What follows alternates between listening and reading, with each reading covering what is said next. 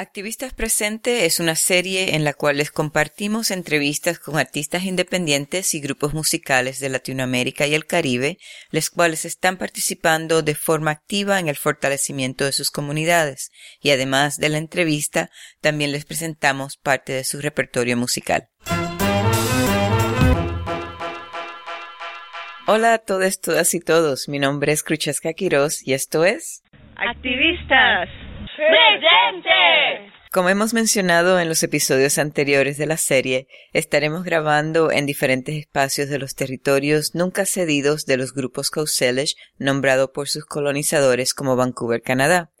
En esta ocasión tengo una confesión.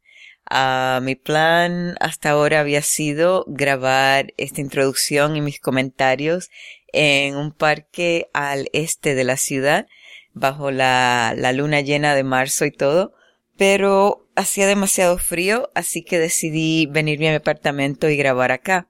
Así que bienvenidos, bienvenidas, bienvenidas a todos a, a mi espacio. Y pues les tenemos una entrevista con la oaxaqueña zapoteca Mare Advertencia Lírica. Nuestra compañera de revoluciones, Adriana Arreola, tuvo la oportunidad de entrevistar a Mare y hablaron de su carrera artística, de qué significa ser una rapera de Oaxaca, uh, en, en, Latinoamérica, de su historia y cómo ha compartido con diferentes artistas, también cómo se ve como feminista y como mujer indígena. Así que eh, no les digo más, eh, vamos a la entrevista y gracias por acompañarnos una vez más.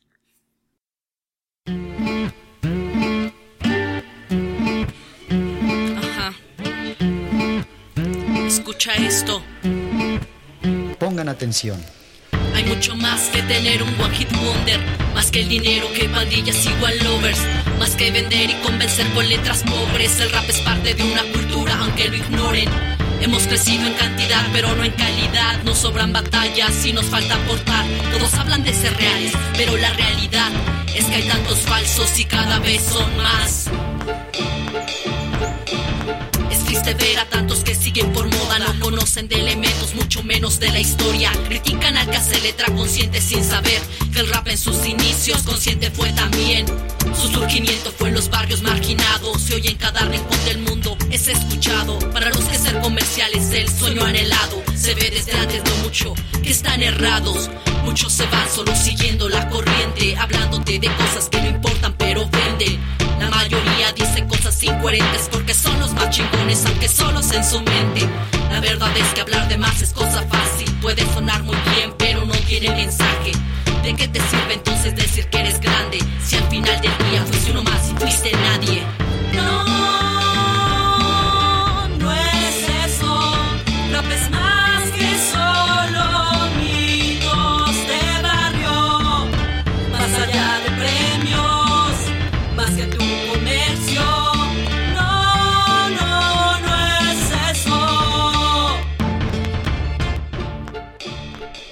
En primer lugar quiero agradecerte por hacer posible esta entrevista. Es un gusto y una alegría tremenda para todo el equipo de la colectiva de Suena Revolución poder conversar contigo el día de hoy.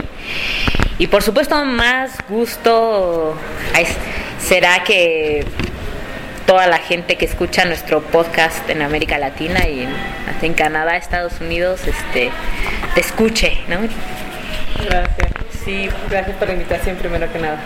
A ti. Bueno, y para dar inicio a esta entrevista, conversación, plática de café, eh, creo que no hay como empezar por que nos cuentes un poco de ti.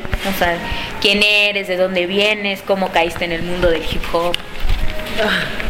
Bueno, eh, soy Mara Advertencia Lírica, rapera de la ciudad de Oaxaca, eh, zapoteca de la Sierra Norte.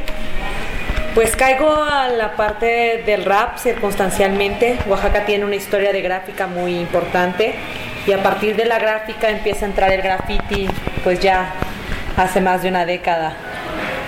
Eh, como en todo el país empieza a, crecer mucho la escena y justo eso hace que se empiece a llevar también la música a, a Oaxaca ahora lo que es dentro de la escena del graffiti, dentro de la escena del hip hop, pues el rap. Así es como yo lo conozco, a pesar de que pues sí, a partir de los medios comerciales y a partir de pues de la, de, mm, la gran influencia que estos tienen, pues sí escuchaba sí ya conocía como la música de rap que se estaba haciendo en Estados Unidos. Sin embargo, no me llamó la atención hasta que lo oí en, en español, ¿no? Hasta que realmente entendí qué era lo que estaba diciendo y hasta que entendí que era pues a partir de, del contexto del, del, autor, que eso me parecía muy interesante y es como de las herramientas importantes que creo que, yo, que tiene el rap, ¿no? Creo yo, que es precisamente como que parte del contexto de la gente. Eso fue lo que realmente me llamó la atención, como el poder utilizar el rap como una herramienta pues de construcción a partir de tu contexto, en el sentido que lo quieras ver, ¿no? Es donde me llama la atención ya hace pues más de 10 años, también quizá unos 13, 14 años atrás, que fue cuando lo empecé a conocer. No empecé a rapear hasta hace 11 años atrás y ya fue a partir también de que un DJ llegó a radicar en Oaxaca. Él es oaxaqueño, pero había salido por cuestiones de trabajo, migró a la frontera de Baja California y Estados Unidos entonces él allá veía la escena que ya existía también tanto en el norte como obviamente todo lo que llegaba de Estados Unidos. Entonces él regresa a Oaxaca con la idea de hacer algo, como de hacer una escena, de buscar una escena o, ver espacios ¿no? en Oaxaca él llega y empieza a convocar así por el amigo de alguien y que con, supo que le gustaba el rap de Estados Unidos y este otro compas conocía a alguien, hermano de, o sea, como se empieza así a correr la voz, también se, ellos se les ocurre la idea de hacer flyers y pegarlos por la ciudad, así de, ¿te gusta el rap? ¿Te gustaría este, juntarte con nosotros? O no recuerdo exactamente qué decía, ¿no? Así llega un, a un amigo mío y por él es que yo me llego a conocer a este DJ, DJ Tiber. Él afortunadamente pues desde un principio nos dio todo el apoyo, él ya hacía beats originales Desafortunadamente desde el principio nosotros pudimos contar con música original que también es muy difícil cuando se está iniciando. Y también pues o sea como tener un espacio donde ensayar, éramos entonces siete personas, dos mujeres y cinco hombres, incluyendo al DJ y después se une otra chica, Luna, este, bueno, la, con la que yo inicié fue Esitza. Entonces, entre las tres surge la propuesta de hacer el rap como, bueno, un, un proyecto de rap de mujeres ya, bueno, eso fue hace unos 10 años más o menos que ya empecé, empezamos a trabajar juntas y pues de ahí para acá ya empecé yo a trabajar, ¿no? Ya más formal, digamos. ¿Y tú antes de rapear ya escribías? Sí, bueno, yo mucho tiempo también en, en mi infancia me vinculé mucho al, a la poesía.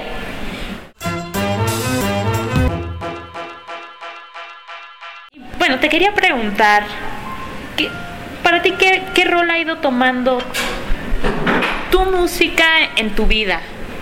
Y más allá de tu vida, en, en la de toda la gente que te escucha. Ay, ¿Cómo bueno. crees que se ha recibido tu música? ¿Tiene algún impacto? Yo creo que sí. Creo que en esta parte como precisamente al, al buscar sí sí tiene un propósito de ser de hacer una transgresión. Creo que sí esa es la forma en la que quiero que llegara la, que provoque en la gente, no algo. Habíamos, ah, bueno, con algún compañero en algún momento habíamos platicado que quizá la transgresión se puede dar también de diferentes maneras. O sea, se puede hacer una transgresión para cambiar o una transgresión para permanecer. Entonces, creo que eso más bien va a definirlo la persona que lo escucha. O sea, va a haber alguien que diga, ah, sí está chido, pero me quedo en el chido y de todos modos no lo voy a llevar más allá a la reflexión. Como hay gente también que dice, ah, está chido y me gusta eso para utilizarlo en mi persona o para que, llevar un mensaje a donde trabajo o a lo que hago, al círculo o incluso a las mismas relaciones de, eh, sociales en las que me, me, me defino, ¿no? Entonces, creo que yo sí lo intento hacer como precisamente esa transgresión, pero no sé si siempre funciona. O sea, creo que más bien eso precisamente lo define quien lo escuche. Sí. No sé si respondí. No, claro que sí, sí. Puede ser eh, recibida de muchas maneras, ¿no? Sí, sí, más bien eso va a depender de quién, quien esté del otro lado.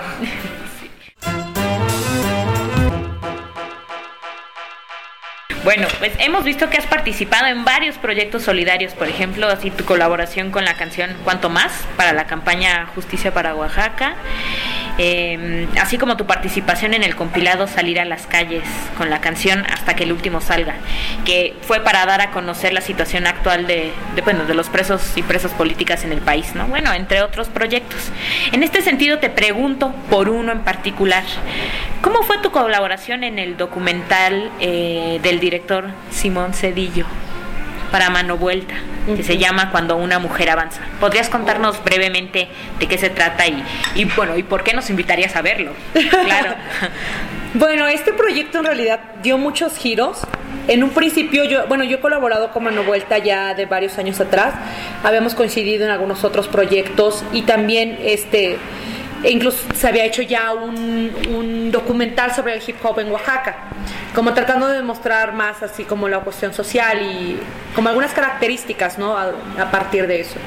Que ese creo que fue el primer acercamiento, acercamiento real con Mano Vuelta, con Simón Cedillo, y posteriormente también empezamos a trabajar otras cosas. Cada vez más, cuando surgió este proyecto de hacer el documental Cuando una mujer avanza, se tenía pensado como vincular la, la vida de muchas mujeres, como tratando de, de, reflexionar sobre cómo eran las mujeres en Oaxaca, ¿no? a partir de varios ejes. Circunstancialmente, el documental se fue llevando hacia mí. Entonces, si habla como un poco, obviamente como que queda como la figura principal mi, mi historia, pero también vinculada como a muchos temas, ¿no? O sea, tanto como familiares, entendiendo cuál es el proceso de, pues, diferentes mujeres en mi familia, pero también como en ciertos ejes, ¿no? Como la religión, eh, como el movimiento social, como la parte de la música independiente y bueno, algunos otros que se tocan menos o más, ¿no? Este, entonces, pues se hace este proyecto. Eh, dentro de eso también se hace la conexión con la gente de Sonaltepe, que son de Veracruz, con gente que pues ya conocíamos nosotros también de tiempo atrás, pero que justo también tienen un proyecto muy interesante, eh, autónomo, autogestivo, en donde están trabajando en Acayuca, en Veracruz, vuelvo a decir, y eh, pues surge también la propuesta de hacer una canción como para el documental, pero además como una colaboración musical. Porque además cabe mencionar que justo para esta canción, que se llama ¿Y tú qué esperas? ellos son músicos de oído, o sea, son músicos pues de que aprendieron por los abuelitos o por la misma gente de la comunidad y decidimos hacer esta composición a partir de la nada. O sea, era como pues yo creo que sí iba remontado mucho a la, a la forma como se crea la música en un contexto pues de comunidad, ¿no? Así de, pues mira, así que suene más o menos así y a ver, entonces tú hazle aquí esto, entonces tú entras ahí y cada quien también a partir de la habilidad que, tiene, que tiene como músico. Lo, lo curioso también y creo que es bueno de mencionar porque quizá no se nota en la canción, quien va dirigiendo esa canción es la chica que baila. Claro. la zapateadora, sí, sí, sí. porque ella es la que da la velocidad a toda la canción. Entonces, incluso cuando, cuando lo ensayábamos, era así como si ella se aceleraba, toda la música se acelera. Si ella no marca los cambios, donde deben ir los cambios, entonces como que no da pauta al siguiente, como al siguiente corte para entrar el verso, para entrar el coro, o sea, como que quizá es por eso lo interesante de ver, ¿no? Como, la, como tratamos también, o bueno, más bien en esta parte no fue ni siquiera planeado, sino fue porque justo el rap que tiene una base musical es interpretada por la tarima en, en el son. Entonces la base musical la marca el son, el tiempo de la base la, lo marca el, el, zapateado. Entonces, pues así fue como se construyó esta canción. Te tocó reaprender de nuevo. Sí. A ir a pues, su ritmo. Sí. En realidad, creo que también es otra de las cosas que hemos platicado con esta banda y es que al final de cuentas venimos de la misma raíz. Uh -huh. O sea, el rap también viene de una cultura afrodescendiente, como ellos vienen también. Un amigo eh, rapero chileno suele decir que, o sea, aunque no nazca de lo mismo, porque viene de la misma raíz, en algún momento se va a volver a encontrar. Entonces creo que sucede con esto. Ellos, yo, no les tuve que explicar cómo se hacía un, un, beat de rap, ni ellos me explicaron a mí en cuántos tiempos escribe el, el verso, pero sí decíamos, bueno, yo quiero hacer algo así, entonces tú cómo le harías si queremos meter esto, ¿no? Y ellos además también ya se han vinculado de una u otra manera hacia la música en general y pues yo también, ¿no? Entonces como que nos intentábamos intercambiar conocimiento, ¿no? Y, eh, interpretar lo que el otro hacía, entonces así como de, no, no, no, mejor ahí esto, o mira, vamos a darle otra vuelta, o no, pues ahí que entre el requinto, o sea, como intentando dialogar. Dialogar a partir de lo que cada uno sabía, porque tampoco eh, entendíamos al 100% lo que, la, lo que la otra parte estaba haciendo, ¿no? Y funcionó, o sea, funcionó en realidad, creo que eso fue una experiencia muy chida porque también incluso otro, otra compañera hacía un análisis que decía que también para ella se le hacía muy chido que fuera con son pues veracruzano, ¿no? Son tradicional de cuerdas. Precisamente porque de repente ella decía que la cultura oaxaqueña es muy elitista. Y yo lo sé, o sea, eso es claro, la cultura oaxaqueña es muy elitista, pero también incluso muy sectaria en lo que se relaciona y en lo que no. Es decir, o sea, la gente de Oaxaca trabaja con la gente de Oaxaca y trabaja con, los, con la música tradicional de Oaxaca. Pero entonces decía ella así como de, el hecho de que tú hayas hecho con un son, o sea, como de tu vecino ahí, también es transgresión, o sea, es también como, porque estás rompiendo incluso como de que eres solamente oaxaqueña, sino ya estás hablando de que hay una migración musical y que también se puede dar en ese sentido el, el intercambio, ¿no?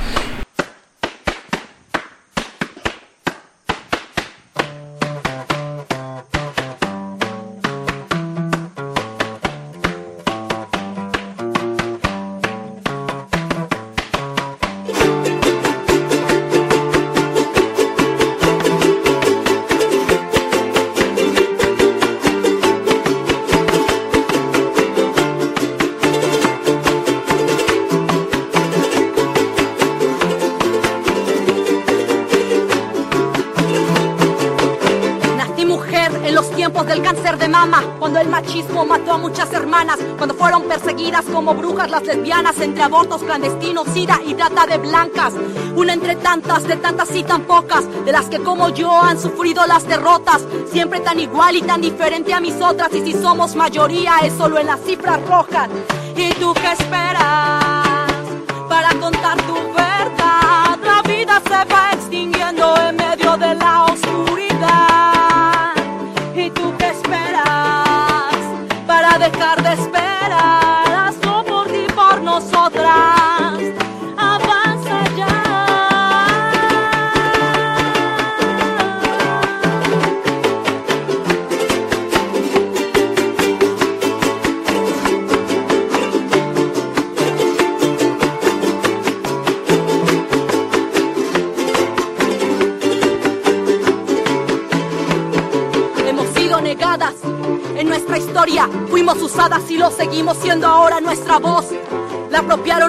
bocas con ganas de volar, pero con las alas rotas nacimos libres, pero vivimos de rodillas, maquillamos en tonos rosas nuestras heridas sin respeto ni dignidad en nuestras vidas. Por eso es que nuestra lucha aún no termina. ¿Y tú qué esperas para contar tu verdad? La vida se va extinguiendo en medio de la oscuridad qué esperas para dejar de esperar.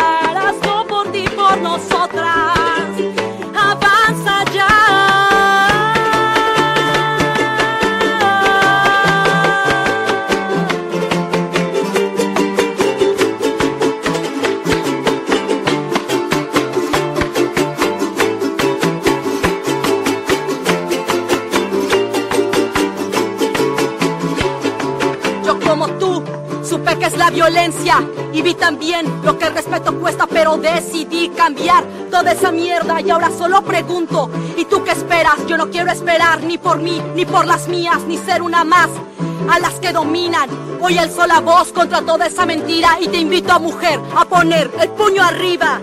¿Y tú qué esperas para contar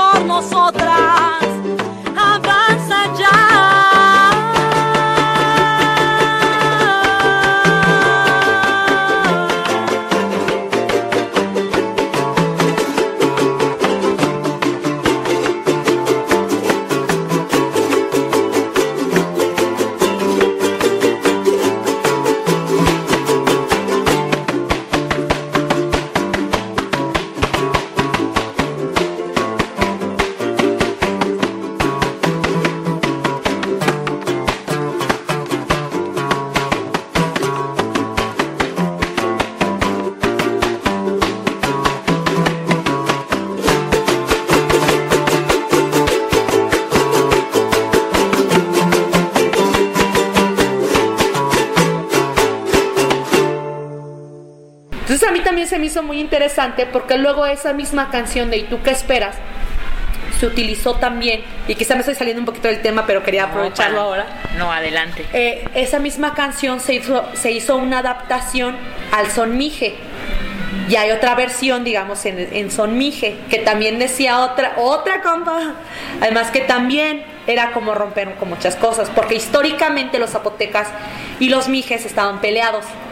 O sea, somos de la Sierra Norte, pero culturalmente no nos relacionamos, porque nuestras culturas son muy diferentes y porque los zapotecas también eran un, pues sí eran una, una mm, civilización que, que también conquistaba.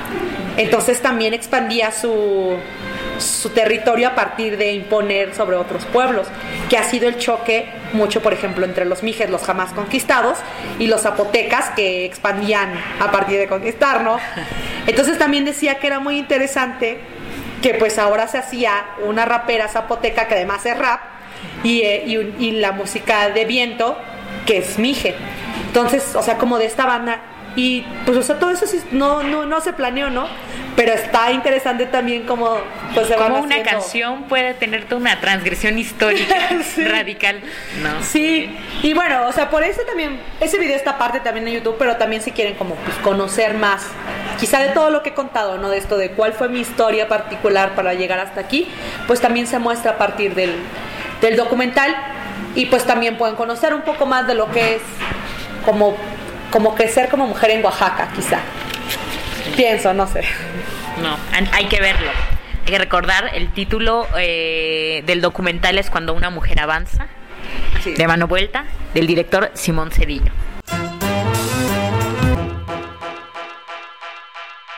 Bueno, y también ahora quiero que nos cuentes en, en qué participas ahora. ¿Tienes otros planes similares en puerta? Ah, ¿U otros proyectos?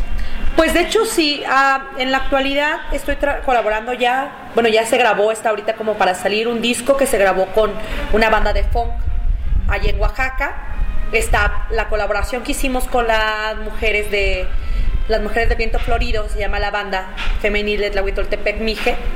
Con ellas este, también estamos intentando grabar algunos temas, o sea, son cuatro arreglos los que ya hicimos, pero qui- quizá como hacer otro poco más, otros dos, tres, cuatro, no lo sé, dependiendo. Estamos en esas pláticas, ¿no? En realidad no tenemos prisa y estamos como viendo qué sale. Con ellas, porque también afortunadamente a la, a la directora de la banda le gustó mucho el proyecto y a mí me gusta también como colaborar con todo el mundo, con quien se pueda, ¿no? Está eso también ahorita en puerta. En otras cosas también pues yo me dedico como a la cuestión de talleres y este y tratar como de pasar ya a otro nivel, no solo como del rap, sino también como empezar a, trabajar lo que es el conocimiento dentro de la cultura hip hop. Y una de esas cosas pues es, va, va enfocada hacia los talleres como para, pues precisamente como ya las críticas están hechas hacia lo que nosotros estamos haciendo y los vicios que estamos reproduciendo, pero también creo que ahora falta como y qué herramienta usamos para cambiarlo y cómo o de dónde nos apoyamos para cambiar eso. Entonces, no soy la única que está dando talleres a realidad aquí en, en México y afortunadamente cada vez hay más. No sé si en realidad todos los talleres, no he podido como checar todo, van enfocados hacia lo mismo, pero afortunadamente también ya se está viendo también esta cara. Y de hecho fue así como yo la conocí. O sea yo yo empecé inspirada en una compañera de Uruguay que hace talleres con su colectivo pero que ella también se ha preparado muchísimo de otros hip hoperos y hip hoperas en Latinoamérica. Entonces para mí era como de o sea en México eso no se hace no eso no pasa. Y por eso fue también la necesidad de bueno o sea si no pasa entonces cómo hacemos que pase y afortunadamente he, he también coincidido con varias gente con la que pues hemos podido armar la cuestión de talleres, ya sea como temporales, hace como dos semanas, o de repente, por ejemplo, también me invitan para un taller de un día y vamos así como trabajando. Y pues cada vez más, cada vez más se van haciendo estas redes y cada vez más la gente pues va ubicando que hay otras formas también de trabajo dentro del hip hop, ¿no? Otra de las cosas, por ejemplo, también este más reciente es que próximamente voy a estar colaborando también con una publicación digital. Y el enfoque que yo quise darle a esto, como era opcional lo que yo quisiera hacer, pero también como en este mismo proyecto que, bueno, debo decir, el proyecto de los talleres surgió a partir de una idea mía que, eh, y una idea que puedo desarrollar a partir de otras personas, que, que, que, hip hop no es violencia. Precisamente como rompiendo todo esto que, con lo que ya hemos crecido y con lo que nosotros nos toca lidiar todos los días, como mujeres, como, este, pues sí, migrantes, como indígenas, pues es como cambiamos eso. Si se supone que el hip hop surgió como una herramienta de cambio, ¿por qué nosotras, nuestra generación, ya no nos toca vivirlo? Entonces era también esa necesidad de, bueno, entonces tenemos que ir a la raíz y eso es a partir de educarnos. ¿Cómo nos educamos? Bueno, a partir de los talleres, pero dentro también de, este, de ahora de esta colaboración que, que voy a empezar, pues es también mostrando otros rostros del hip hop, pero en mi caso particular quiero hacerlo de mujeres. Entonces, quiero empezar a trabajar con mujeres como va a ser una, una publicación eh, quincenal, donde quiero dedicar cada, cada blog uh, a una mujer diferente, de, un, de una rama diferente. Estamos hablando de breaking, eh, graffiti, DJing, MC y Human Beatbox, que bueno, son las disciplinas artísticas, más el conocimiento, más el emprendimiento económico, más, bueno, son nueve elementos del hip hop en, en general. Trabajando con otra banda rapera y de aquí de México que también está vinculada. Bueno, otros que cantan reggae, otros que hacen dub y bueno, varias banditas artistas que se llama Protesta. Este proyecto es dirigido por Grano, y vamos a sacar la canción y el video ese día. Entonces, eso también está, está para, está, pinta para estar muy bueno. La verdad es que el trabajo colectivo con esta banda, somos alrededor de 16 artistas mexicanos eh, que colaboramos desde, nuestro, desde nuestra trinchera, ¿no? desde, cada, lo que cada uno hace Afortunadamente, o sea, son hombres, mujeres de diferentes estados. Entonces está, la, la, Cuéntanos un poquito quiénes, quiénes, quién Bueno, dentro de los que de los que a mí me parece súper recomendable también topar, por ejemplo, Lengua Alerta, Olinka, está eh, Mexican Sound System, está también, pues otras, otras compañeras como Sista Freedom, que la verdad yo no la conocía hasta este proyecto, pero me parece muy, muy bueno su trabajo también, Sista Gaby, y bueno, varios más que en este momento no, no, tengo, no tengo toda la lista en, el cerebro en ese momento, pero la verdad sí pinta para estar muy bueno, ¿eh? la verdad yo sí recomendaría que estén checando.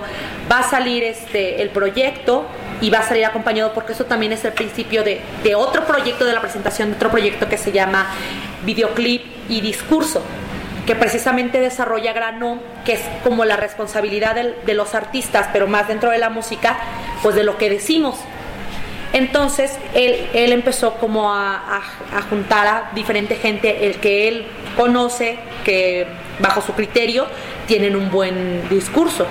Entonces la idea es que cada uno de los que participamos vamos a tener un video de una canción que nosotros elijamos que obviamente tenga un contenido pues que deba ser contado, ¿no? También ya está trabajándose el video de María Advertencia Lírica dentro de este proyecto se desprende del disco Música para quitar prejuicios del, disco de Kimono, que es justo esta banda de funk con la que estoy colaborando.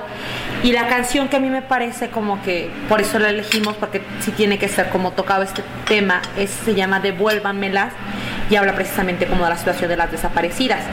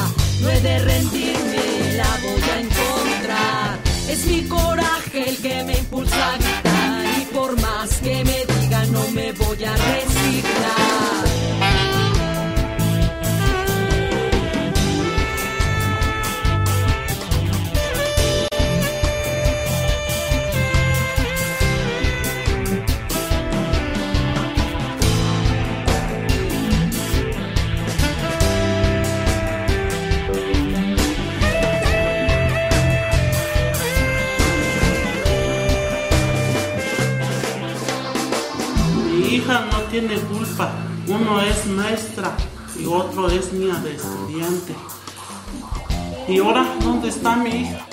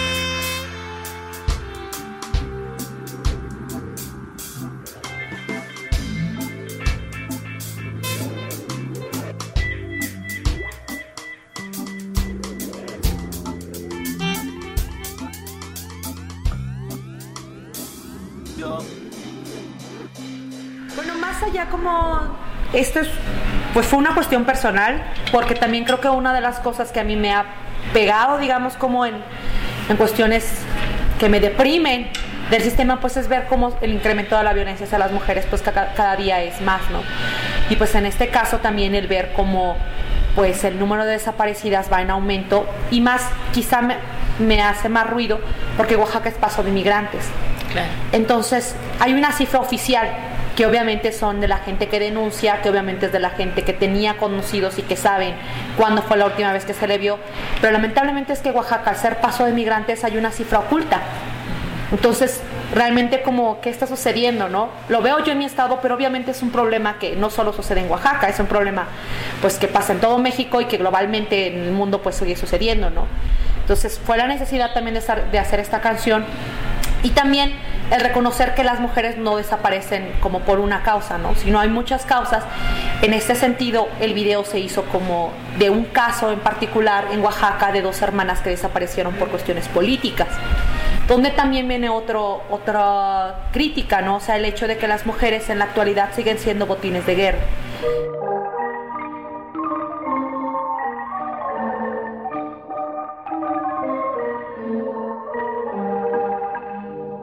¿Has tenido la sensación de que las cosas andan mal? Últimamente me ha pasado muchas veces. No logro explicarme lo que será, pero sé que las cosas no siempre salen como quieres. ¿Has tenido la sensación de que las cosas andan mal? Últimamente me ha pasado muchas veces. No logro explicarme lo que será, pero sé que las cosas no siempre salen como quieres. Es 2013, el mundo se colapsa, la gente sigue esperando milagros que no pasan. Mientras en casa alguien prende la soñando con el mundo de mentiras que te venden. Se llevan las lluvias, las promesas dichas, alguien juega con la patria y nosotros somos las fichas. Hay que desdicha vivir en este infierno donde Dios y su iglesia se con el gobierno. Busco respuestas en mis suelas desgastadas. Pregunto al viento, pero no contesta nada. La corrupción en el sistema nunca acaba y cada día el dinero menos alcanza. Sufrí un engaño por parte de un instituto que prometió que sería imparcial y justo. Vaya de mí, como fui a creer en ese absurdo. Y ahora resulta que me gobierna un copetudo. ¿Has tenido la sensación de que las cosas andan mal? Últimamente me ha pasado muchas veces. No logro explicarme lo que será, pero sé que las cosas no siempre salen como quieres. ¿Has tenido la sensación de que las cosas andan mal? Últimamente me ha pasado muchas veces.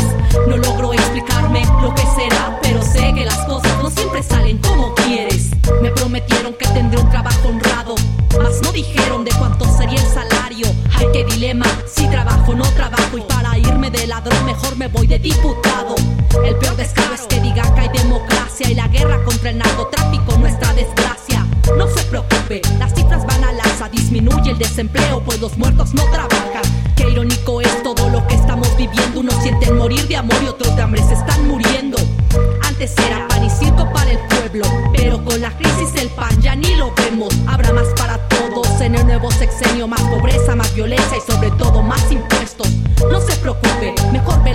bueno, te darás vida de rico cada vez que comas huevo.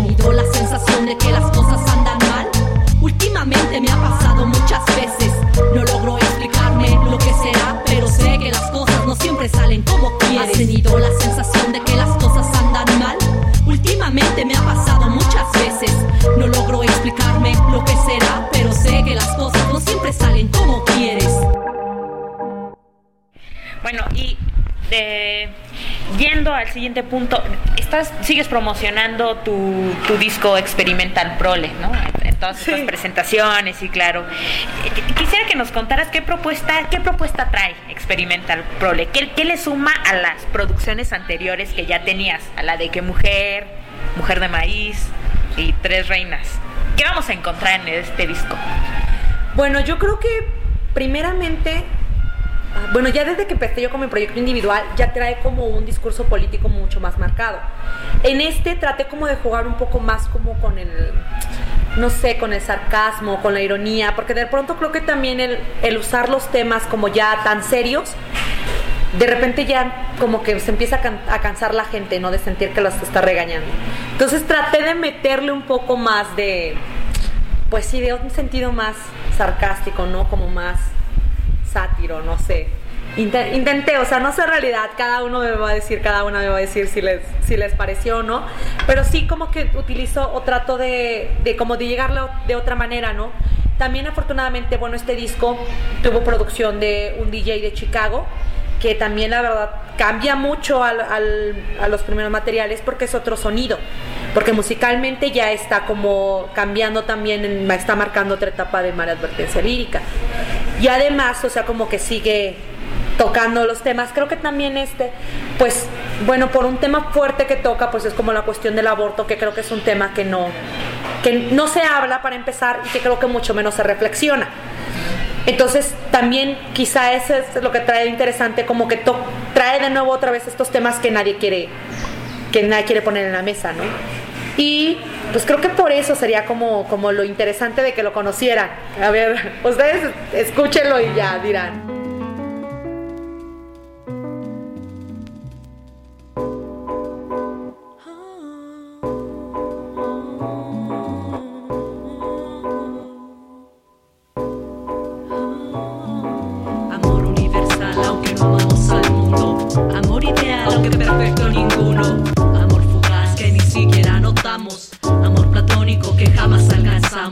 Amor es vida y por amor se muere.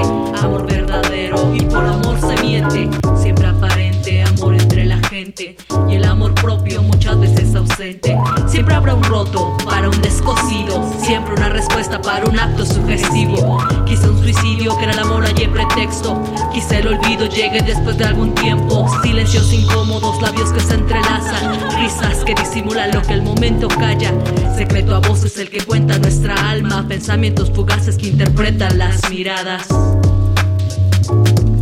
Pensamientos fugaces que interpretan las miradas.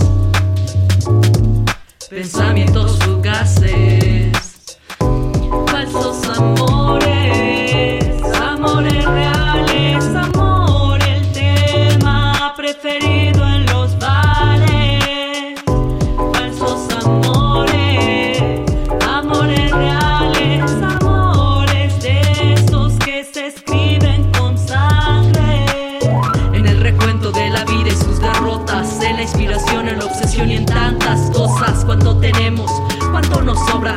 Veces a causa del amor somos idiotas.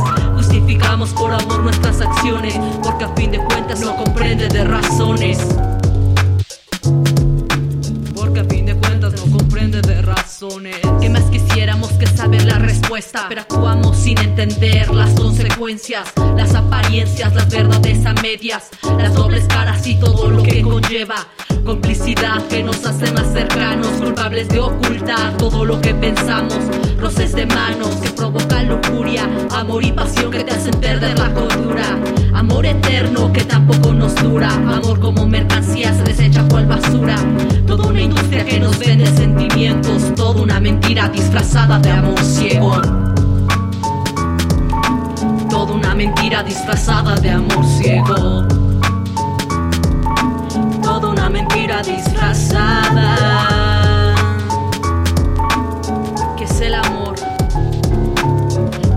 abstracto que no define lo que sentimos y a veces nos contradice. El que permite que seamos uno en otro, el que nos pierde y por el que damos todo.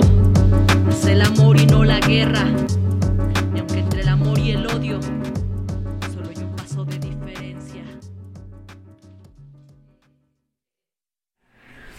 está interesante. Por ahí, eh, eh, durante la reproducción de esta entrevista vamos a ir poniendo estas pequeñas eh, cápsulas con tus canciones para que conozcan de esa ironía, ese toque irónico que le das, ¿no? ¿Cuál es tu favorito?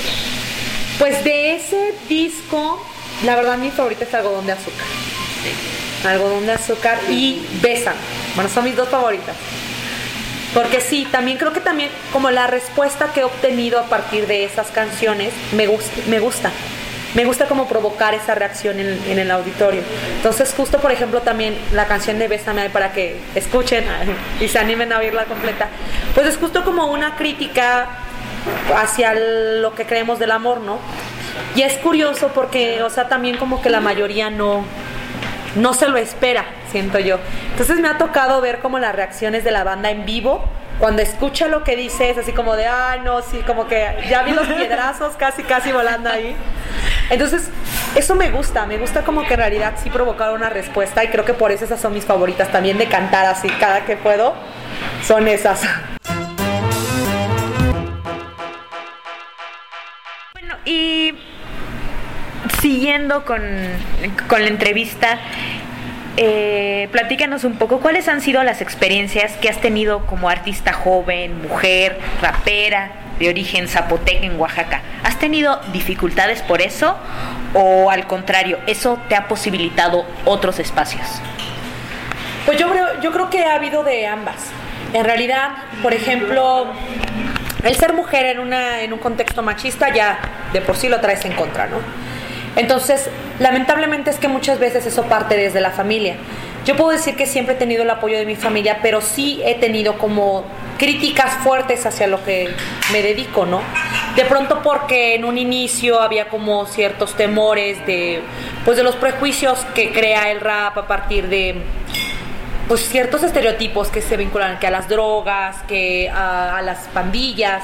Entonces de pronto como que romper con eso y más siendo una mujer es difícil porque de por sí como que socialmente se, programa a las madres a cuidar más a las hijas que a los hijos. Entonces como el hecho de que yo saliera de noche, que saliera joven, a los 16 años ya estaba como tocando en bares, que supuestamente ni podía entrar ahí porque no era mayor de edad, pero entraba, ¿no? Entonces creo que eso todo le causa un miedo a la familia.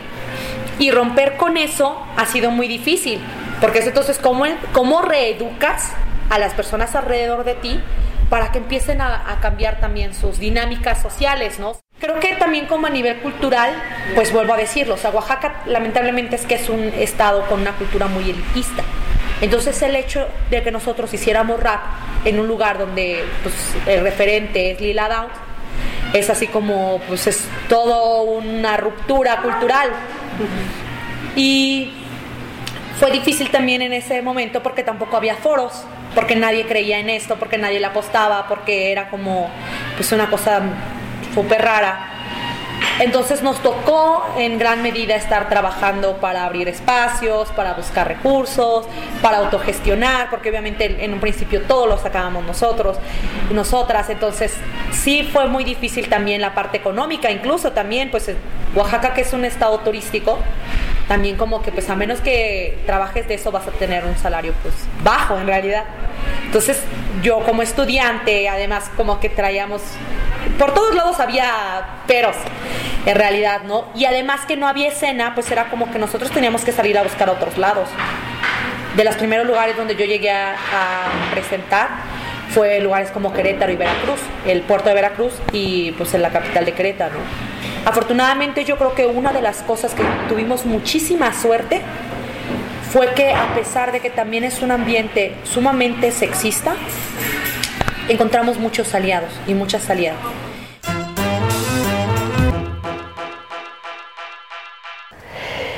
Creo que por esa parte yo al menos siento que siempre tuvimos esa, esa fortuna de encontrar aliados en, a donde íbamos.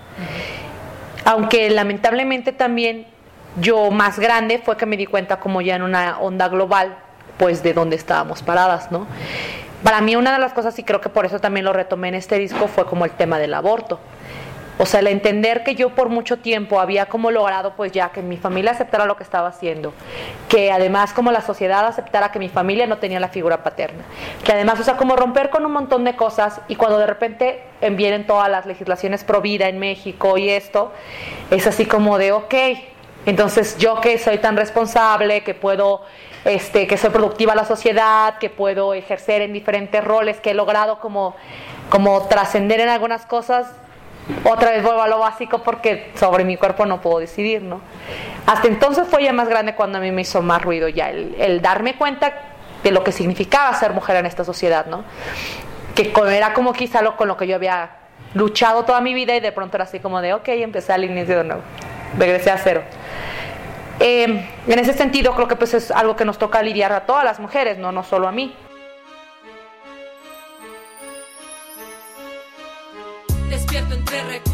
Recuerdos e historias que se pierden entre caretas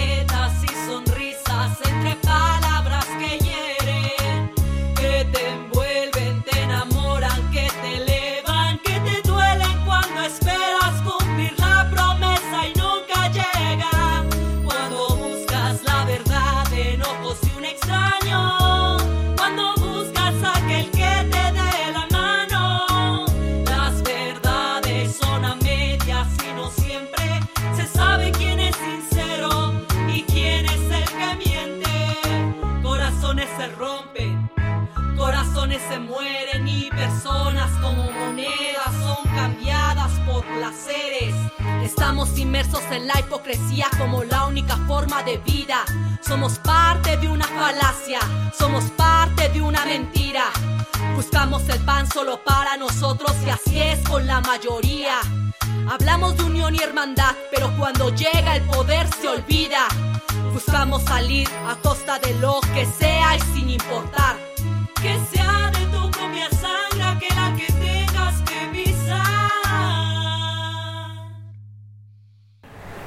Y bueno, en la parte como del, haciendo aquí como el, paréntesis, en la parte como de la, del, del ser indígena, esa parte creo que también fue difícil para mí porque en un principio yo no me reivindicaba como indígena.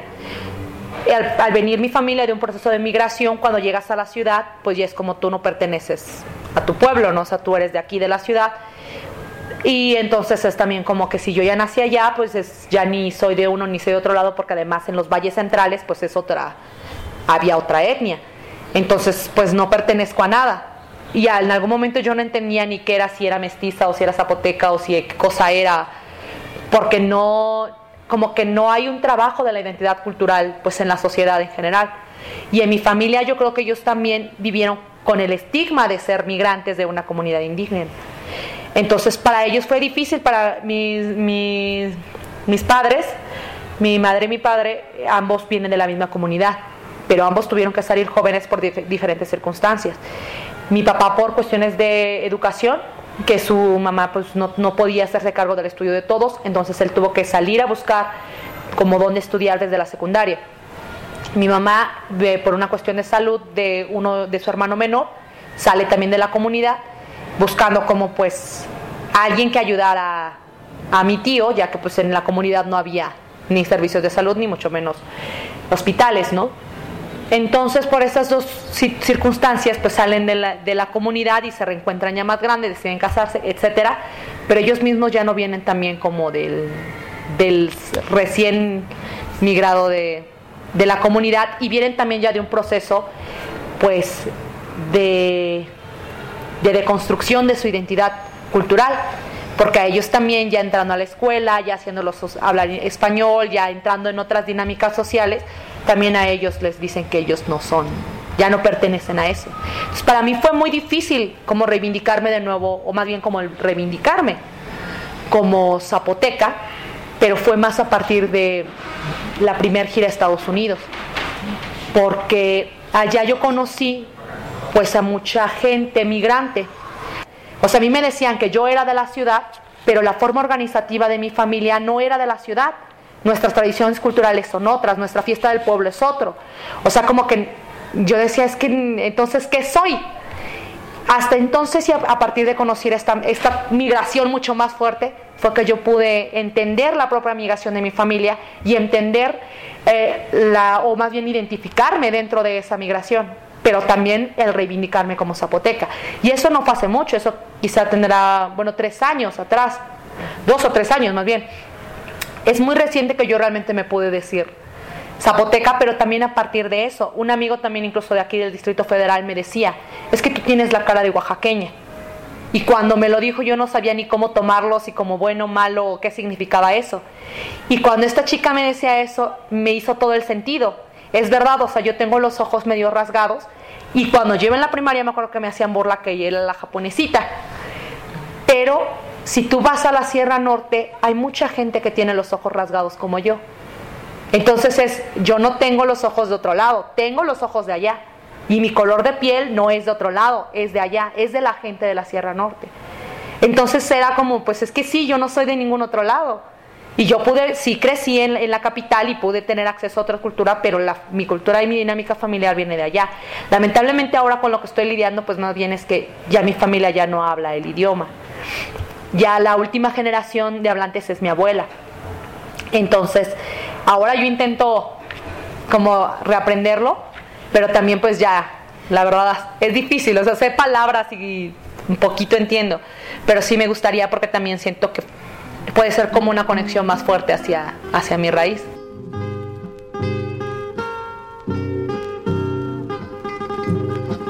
México, tan cerca del infierno, que el árbol se siente y el fuego lo estamos viendo. México, qué tristeza siente el pueblo. No vivimos aquí, estamos sobreviviendo. México, tan cerca del infierno, que el árbol se siente y el fuego lo estamos viendo. México, qué tristeza siente el pueblo, pero por los que se conforman hay muchos más resistiendo.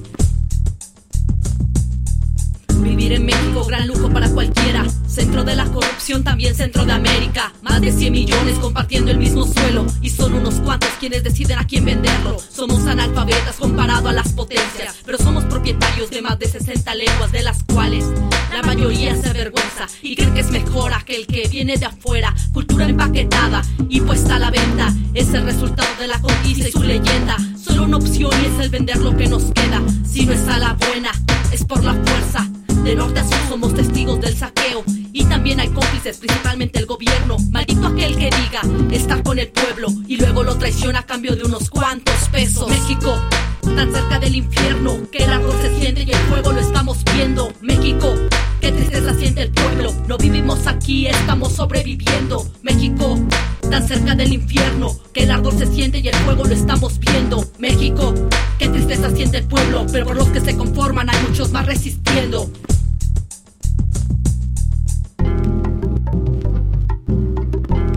Viva México, cabrones. Y que se mueran esos pinches cabrones que siguen jodiendo a México.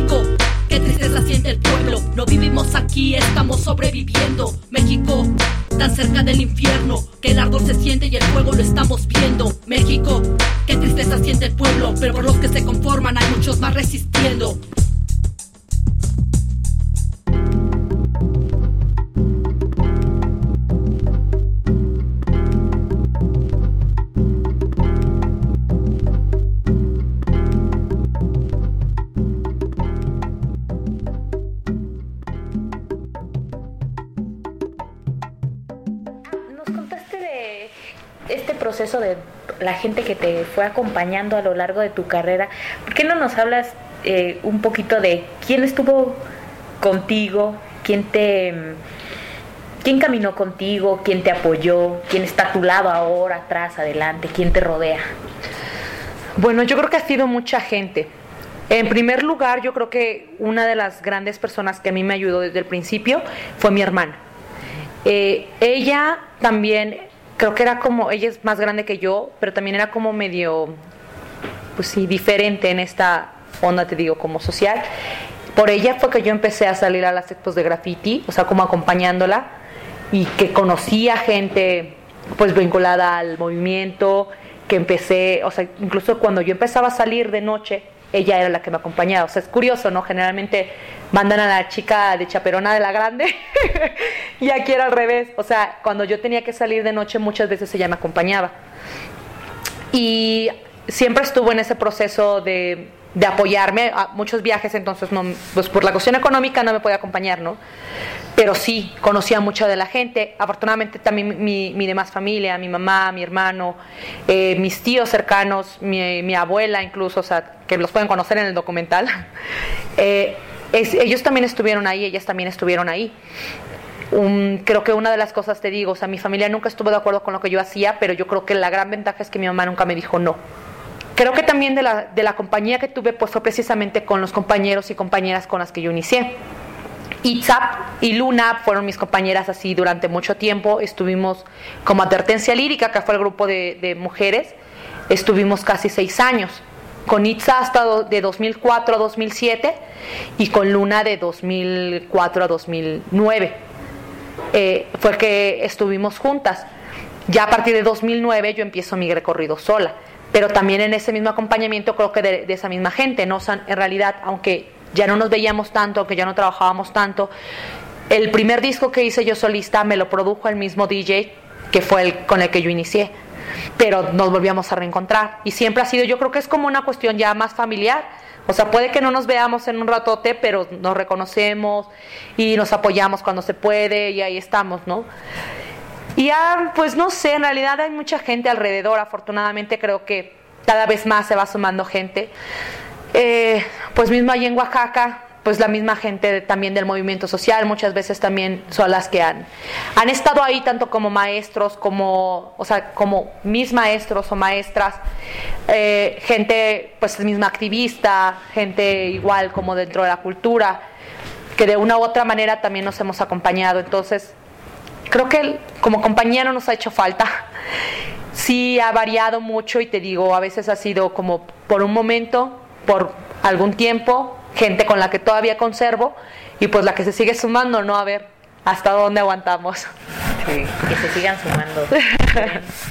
Sí, porque uno ve a Mare y piensas en individuo cuando para lograr un disco, para lograr una gira, un documental, es toda una comunidad que está detrás, es un colectivo que te va acompañando, ¿no? Y desde la primera persona que nombraste, tu mamá, ¿no? O sea, a tu mamá, tus compañeros de, eh, del crew, tantas personas que hacen posible que pues estés en un escenario, ¿no?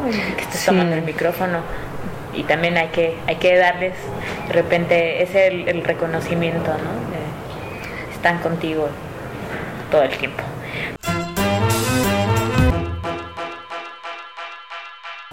De alguna u otra manera en tus canciones las estás sacando cada vez que puedes a las mujeres, ¿no? Y, esta cuestión, por ejemplo, de recibiste eh, este reconocimiento en, en 2000, 2013. 13. Es un reconocimiento María Sabina, María Sabina por eh, los derechos, cómo incorporas en tu música a las mujeres y la defensa de los derechos de las mujeres, ¿no? O sea, ¿cómo estuvo esto? ¿Por qué e-, esa, ese interés, esa persistencia? ¿Tú te consideras feminista? ¿Eres? Sí, sí, hasta hace poco fue que pude reivindicarme como feminista, pero sí, en la actualidad sí, sí me considero como tal. Eh, bueno, eh, creo que precisamente, te digo, hubo cosas, hubo momentos que a mí me replantearon también mi, mi visión de lo que era ser mujer, ¿no? Eh, durante mucho tiempo, pues yo sí he sido como de las pocas mujeres que han estado dentro de la escena local y creo que en la actualidad soy la única que realmente está como siguiendo dentro de la escena nacional desde Oaxaca, ¿no? Y no solo dentro del rap, lamentablemente, por ejemplo, solo por, por mencionar, ¿no? El hip hop en Oaxaca actualmente quizá hay algunas que bailan, quizá hay algunas que pintan, pero siguen como en el anonimato. Lamentablemente creo que dentro de estas mismas enseñanzas que nos hace la sociedad, pues es como que la mujer se reserva al lugar privado, ¿no? En lo particular siento que yo a pesar de todos los impedimentos culturales que tuve, todos los impedimentos económicos, familiares, eh, que tuve, decidí romper con eso. Y no fue ni siquiera como en, un acto en ese momento consciente, sino porque era una necesidad de existir, que creo que, que mm, fue lo que me llevó a mí a tomar ciertas decisiones. El hecho de, te digo, como de que me hiciera tanto, tanto sentido la poesía de protesta era bueno, sí, no, pero si alguien más lo dijo, porque yo no puedo? Y entonces era bueno, entonces si estoy hablando de Oaxaca, entonces, ¿por qué no ahora hablar, no sé, de los indígenas, ¿no? Y si estoy hablando de los indígenas, ¿por qué no, puedo hablar entonces ahora de las mujeres indígenas, ¿no? Entonces, como que una cosa me llevaba a otra. Cuando empecé a ser como ya como un poco más consciente de lo que significaba hablar de mujeres, me di cuenta también como de la respuesta de ambos, de ambos sexos, ¿no? De hombres y mujeres. Hombres a los que les incomodaba estos temas, pero lamentablemente también mujeres que tampoco querían tocarlos. Y lamentablemente es que en la escena nacional en México, Son pocas las mujeres que se atreven a tocar estos temas por una u otra cosa. Creo que más bien tiene mucho que ver con la educación que hemos recibido. Pero también como nos hemos mantenido en, una, en un lugar cómodo de no cuestionar la educación que hemos recibido.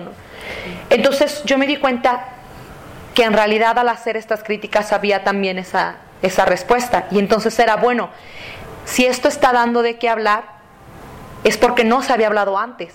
¿Y por qué no se había hablado antes? Porque no había mujeres que lo dijeran. Y entonces es bueno, si yo ya estoy aquí y soy mujer y tengo la oportunidad de que la gente me escuche, pues ahora aprovecho este foro también para hablar de los temas que no se habían tocado antes. Y así como hay muchos temas, el de las mujeres no se había tocado. Entonces creo que además asumo una responsabilidad mayor porque soy una mujer hablando por las mujeres. Y es así, o sea, lamentablemente creo que también, como se nos había mantenido en un sector, el hablar de estos temas provoca muchas cosas. Tanto como de, tanto que la gente se asuma y diga, ah, sí es cierto, hasta como se incomoden y, ay, qué radical. Malestar.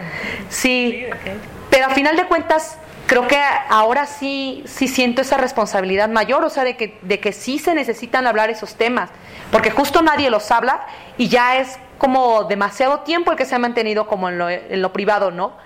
Y lamentablemente es que, digo, si nosotros estamos hablando de una libertad que tenemos al poder hablar en, ante un micrófono, al poder ser escuchados por otras personas, ¿por qué entonces seguir como quedándonos en las banalidades de, siempre? ¿no? O sea, bueno, si tenemos el del poder, la capacidad, ya llegamos aquí, bueno, ¿qué hacemos con eso?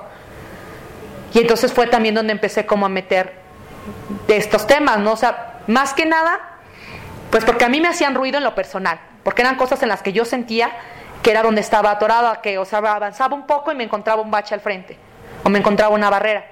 Pero después también era bueno, pero así como yo soy, y que, yo soy una mujer intentando avanzar, pues debe haber miles también de mujeres que no puede, que encuentran esa misma, esa misma barda, ¿no? Entonces será bueno, bueno, entonces vamos a empezar desde hacer la reflexión de dónde estamos paradas, de, qué cosas no nos gustan, y que creo que en realidad sí ha sido eso, o sea, como cada canción de que, que he hablado de mujeres, aunque, por ejemplo, un compañero me dice, es que, es que siempre hablas como de las mujeres, ¿no? Como que las mujeres es una sola cosa. Pero de pronto es así, güey, no. O sea, hay un tema como, pues es como las mujeres como botín político. Hay una cuestión de las legislaciones que nos, que nos mantienen oprimidas. Hay una cuestión de la relación, la dinámica entre nosotras mismas. Entonces no es lo mismo. Son temas que muchas veces no se reflexionan, que muchas veces no se discuten. Entonces es como, bueno, entonces sí tengo de qué escribir. Sí, siempre voy a tener, y a lo mejor voy a hablar de mujeres, pero voy a hablar de, diferentes cosas que las mujeres vivimos, ¿no? Que para, lamentablemente para algunas personas, pues es como, ay, pues es como dentro de todo y ahí es como hablar de mujeres, entonces tú nada más te centras en las mujeres y, y ya no. Cuando siento yo que es más complejo.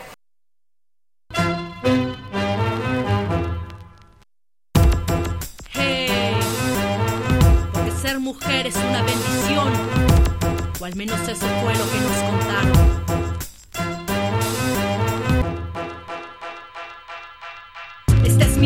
Cuerpo, mis decisiones. Ya basta que pretendan controlar mis acciones. No es suficiente la violencia que soporto a diario y todavía reprimes mi vagina y mis ovarios.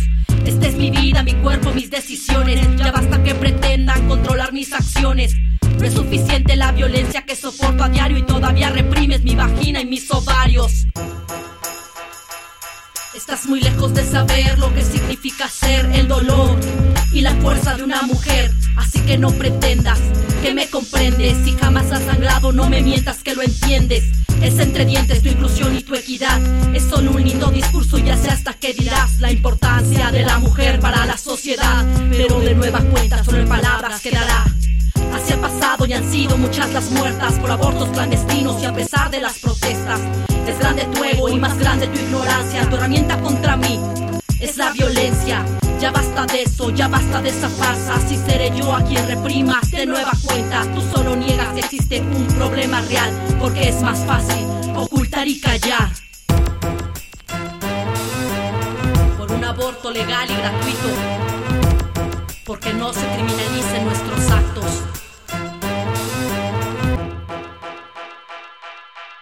Esta es mi vida, mi cuerpo, mis decisiones. Ya basta que pretendan controlar mis acciones. No es suficiente la violencia que soporto a diario y todavía reprimes mi vagina y mis ovarios. Esta es mi vida, mi cuerpo, mis decisiones. Ya basta que pretendan controlar mis acciones. No es suficiente la violencia que soporto a diario y todavía reprimes mi vagina y mis ovarios. Voy decidida a no dejarme de tus leyes. Reprimes mi derecho y legalizas mi muerte. De cuando acá tú sabes lo que me conviene y de cuando acá decidir por mi derecho tienes. Derecho a la vida, sí, pero una vida digna. Dime si es digno cuando controlas y me humillas. Como siempre, todo es cuestión de perspectiva. Pero de quién, claro, no de la mía. No quiero más condescendencia de burócratas. Es mi derecho, no estoy pidiendo limosna. Debe ser también una garantía individual. Quiero despenalización. Quiero reformas, mi paciencia se agota y el mar casi se seca, pues llevo siglos esperando tu respuesta ante un sistema patriarcal que poco se presta. Pero somos mujeres, la decisión es nuestra.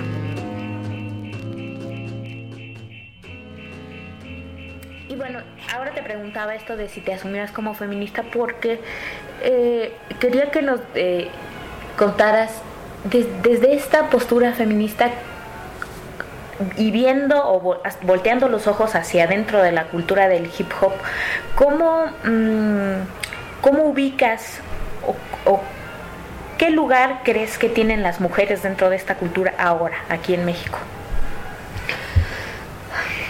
Pues creo que precisamente tienen como un lugar aparte.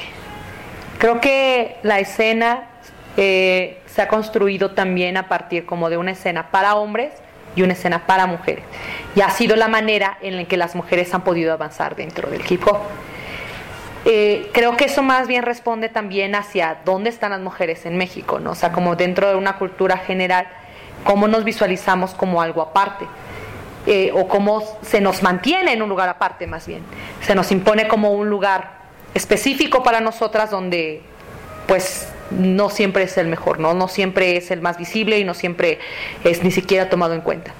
Creo que lamentablemente el, en México durante mucho tiempo también eso hacía que a que como una escena aparte no fuéramos capaces de criticar nosotras que queríamos de la escena del hip hop hablando como de, del hip hop como un, movimiento cultural que engloba muchísimas cosas, creo que no se había hecho una crítica de nosotras las mujeres, ¿qué queremos de esto? Si no éramos nosotras las mujeres en nuestros espacios de mujeres, ¿qué queremos para nosotras las mujeres? Entonces, creo que afortunadamente yo he visto mucho crecimiento, por ejemplo, Solo por mencionar algunos, está el caso del Festival Feminem que se acaba de realizar en Ciudad Juárez en su tercera edición, una propuesta surgida de mujeres, surgida para las mujeres, pero donde también hay cabida para los hombres. Y en ese, en ese mismo formato hay- ha habido varios festi- festivales del año pasado para acá. Estuvo el Chicas con Estilo, estuvo el um, Femenil Rap Fest, eh, hubo también, ay, este otro, se me fue el nombre de otro, bueno, otro en, en- han habido en San Luis Potosí, en Jalapa, en Querétaro, en Tamaulipas, han habido varios festivales donde la propuesta sale de mujeres, por supuesto, si tú te inscribes como hombre a querer pintar, se te da la barda en la medida que haya disponibilidad, pero se le permite. Que creo que se me hace, o sea, esa parte también es de hacer visible que las mujeres están organizando, que las mujeres están proponiendo y que las mujeres están criticando el- la posición que, en la que se habían quedado. O sea, nosotros no queremos estar excluidas en un espacio. Reclamamos el hip hop como nuestro y nos organizamos para que el hip hop sea nuestro. Creo que eh, ese proceso está apenas dándose, pero también lo he visto como, bueno, en comentarios he escuchado de otros compañeros que decían, por ejemplo, a nivel mundial, las mujeres que están ganando en competencias de baile, más bien, las mujeres están ganando en competencias de baile. O sea, como que también era eso una parte interesante el decir, ¿por qué nosotros nos seguimos manteniendo en esta posición, no? Y creo que varias ya se han dado cuenta, por eso es que están como re- renovando esto. Pero sí creo que desde que esto es muy reciente y que desde que inició el hip hop en México, sí estábamos como por otro lado nosotras, ¿no? Y no organizadas, que ese creo que es el gran problema también, porque éramos como una por acá, otra por allá, y una haciendo algo, pero como otra tirándole a la que está haciendo algo. Entonces como que realmente no había una organización dentro de las compañeras que creo que está dando y que creo que está que va a dar otra generación también de mujeres hip hoperas en México, pero todavía no podría definir exactamente cómo, hacia dónde va, ¿no? Falta ver. Pero vamos. Ahí vamos. Pero ahí vamos. Una pregunta, Mari. Eh, escuchando como esta parte dificultosa que has tenido con, justo como en la escena de hip hop frente a los hombres, aún así, pensando en, en este espacio que es un espacio pues bueno, más afortunado el que tienes tú y tus compañeras. ¿Cómo lo haces para llegar a otras chicas? O sea, ¿cómo vas justo compartiendo esta parte del hip hop con, con estos espacios donde a lo mejor es más difícil llegar? ¿Cómo llegas al barrio con ellos? Pues es que yo creo que más bien eso va como a la, identificación del mensaje. O sea, la gente muchas veces, yo he oído gente que dice es que a mí nunca me gustaba el rap, pero me gusta lo que dices. Y he oído gente a la que le gusta el rap y quizá no había tocado estos temas, pero como por la melodía o por la estructura del, rap o por la base musical le llaman la atención. Entonces, de una u otra manera, siempre, yo, yo soy como que creo que en ese, en ese aspecto muy crítica y muy perfeccionista en lo que hago. Entonces, sí soy así de que, de que me clavo mucho en componer, me tardo mucho, la verdad, también haciendo cosas, porque de repente es así como de que me tiene que gustar lo que dice, me tiene que gustar cómo se oye, me tiene que gustar qué le está proponiendo, o sea, que tiene que tener algo interesante como musicalmente hablando, como estructuralmente hablando de la base la composición, tiene que tener una, una presentación.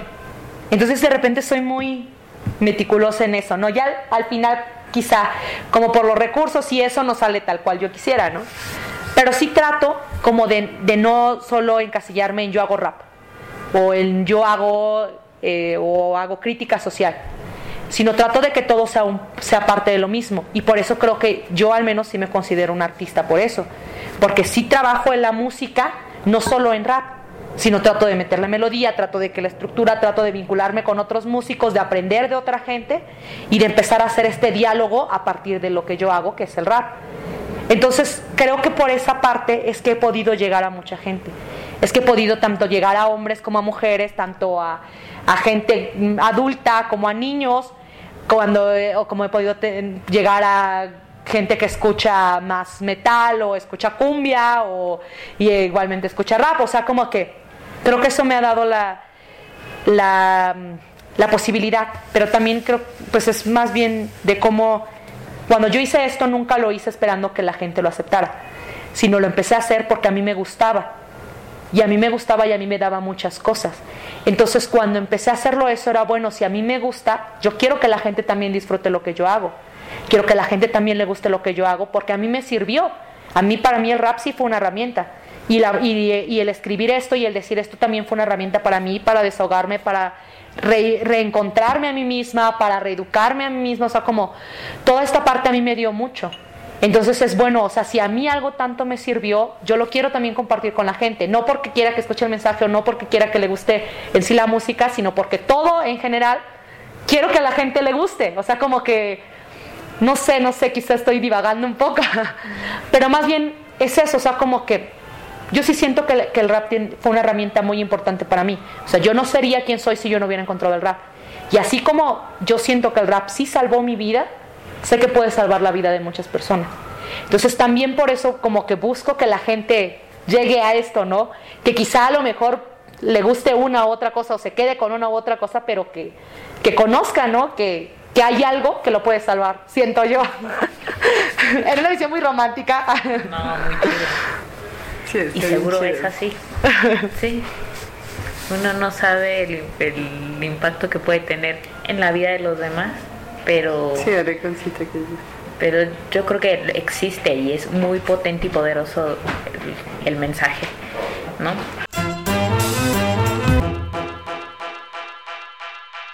Y esta pregunta que te voy a hacer se la hacemos a todos los, eh, los artistas que Em, que hemos entrevistado y tiene que ver con una, tiene que ver con un tiene que ver con una metáfora eh, que remite al nombre de, nuestra colectiva suena revolución y es qué sonido instrumento musical género de música te suena revolución Yo creo que definitivamente hip hop. Sí, y eso no lo digo yo, eso lo dice la gente que lo creo. El hip hop no inventó nada, lo reinventó todo. Así que desde ahí creo que va hacia eso. Bueno, pues Mare, eh, esto ha sido todo. Muchas, muchas gracias por esta entrevista. Ha, estado bastante sabrosa esta charla eh, y pues me ha encantado conocerte desde tus vivencias, tus palabras, tus gestos. Mm, eh, eres toda una guerrera, la neta. tu contribución al arte, a la música, a la lucha Gracias. social es enorme y pues felicidades por rifártela y por no callar, ¿no? Y decir las injusticias y decir lo que piensas. Y pues gracias. Muchísimas gracias a ustedes por el espacio. Y una cosita más. ¿Quieres mandarle un saludo a, a las y los escuchas de Suena Revolución? Pues sí, por supuesto. Muchas gracias por el espacio y pues estén pendientes de lo que sucede en esta Zona Revolución. Y pues muchos saludos a toda la gente que nos escucha y que pues tiene el interés de hacer revolución a partir del sonido.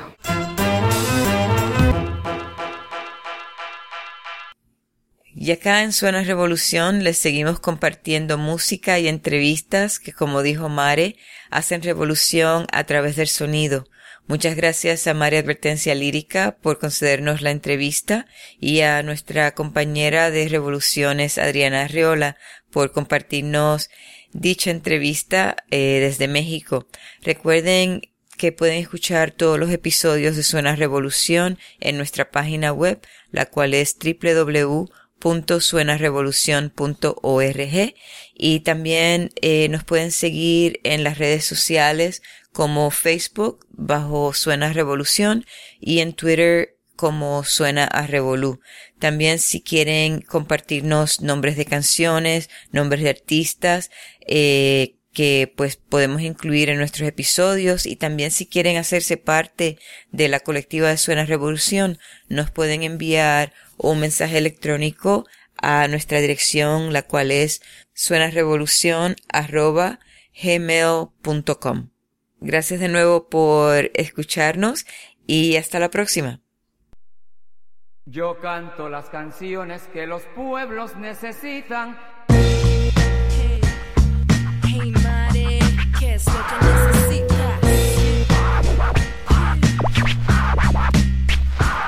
Cuestiónate qué es lo que quieres. Todos somos diferentes. Debes mantener en mente cuáles son nuestros intereses. Mic para llegar así poderme rifar. Puedo tolerar tantas cosas y en un momento puede que me vuelva loca y que las rocas debajo se muevan y no tengan ni la mínima piedad de los que ruegan. Que vengan los que vengan, nosotros vamos a lo que vamos y siempre seguiremos cantando. Esto es lo que marca el paso del tiempo. Este y